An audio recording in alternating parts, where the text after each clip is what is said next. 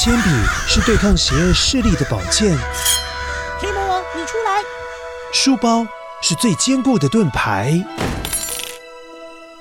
小狗是最有勇气的士兵。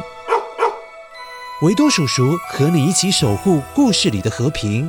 你是英勇的骑士，你是机智的公主。维多叔叔的故事欢乐车，听故事，用想象力听见我们的与众不同。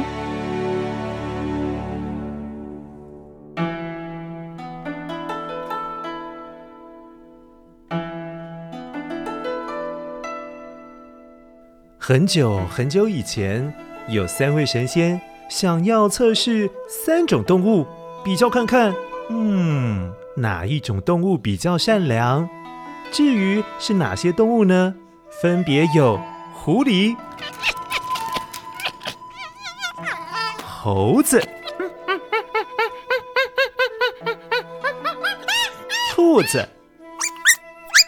于是，三位神仙变身成乞讨的老人，展开了乞讨食物的测验行动。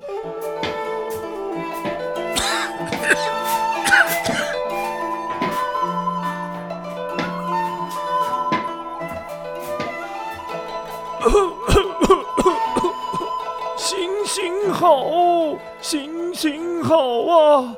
我已经一天没有吃东西了。哎呀，有谁可以分一点食物啊？求求您啊！求求您啊！看到可怜的长辈，狐狸跟猴子都拿了手边刚摘下来的水果。给乔装成乞丐的老神仙。妈，嗯，这给你，这是我刚摘下来的葡萄，给你，给你。我这里有几根香蕉，我也可以分享给你哦。哎，唯独这兔子，它手边刚好没有任何食物可以提供给老神仙。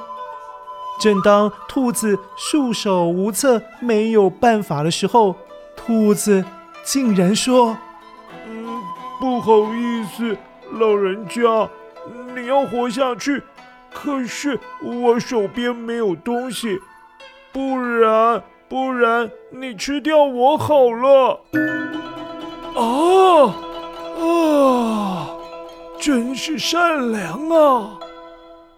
啊！这只兔子表示要牺牲自己，让老人家不要饿着了。而这个反应让老神仙大为震惊，也很感动。